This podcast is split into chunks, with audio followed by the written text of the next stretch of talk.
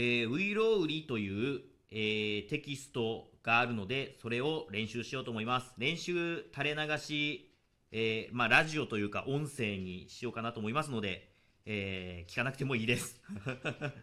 では行きます。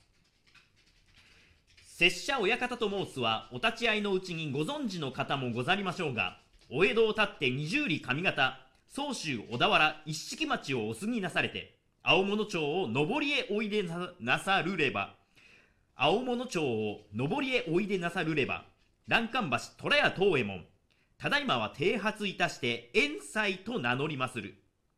元朝より大坪森までお手に入れまするこの薬は、昔、陳の国の東人、ウイロウという人、我が町へ来たり、帝へ三代の折から、この鎖、こ、この薬を、この薬を深く込め置き、用いる時は一流ずつ、冠の隙間より取り出す。よってその名を帝より、当鎮公と賜る。す。なわち、文字には、いただき、す。く、匂いと書きて、当鎮公と申す。ただいまはこの薬、ことのほか世上に広まり、方々に偽看板をいたし、いや、小田原の灰田原の三田原の隅田原のと、いろいろに申せども、ひらがなをもって、ういろうといたしたは、親方遠斎ばかり。もしやお立ち会いのうちに、熱海か遠野沢へ当時においでなさるるか、または伊勢御三宮の折からは、必ず角違いがなされまするな。お上りならば右の肩、お下りなれば左側、八方が八つ胸、表が三つ胸玉堂作り、破風には菊に霧の塔の五門を五斜面あって、経図正しき薬でござる。はあ、今のが第一弾ということですね。えー うーんと、いや、小田原の灰田原の三田原の隅田原のといろいろに申せども、ひらがなをもってういろうといたしたは親方遠斎ばかり。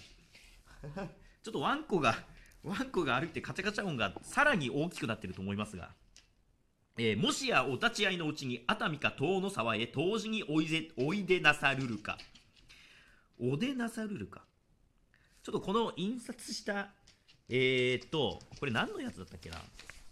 なんか声、これもともとが声優になるにはみたいなやつから取ったんですよね。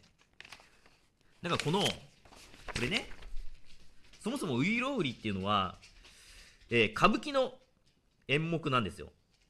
それが滑舌のトレーニング、まあ、発声滑舌のトレーニングにすごくいいということで、えー面白そうだなと思ったんですけど、結構ウイロウリ配信してるラジオあるなと思って、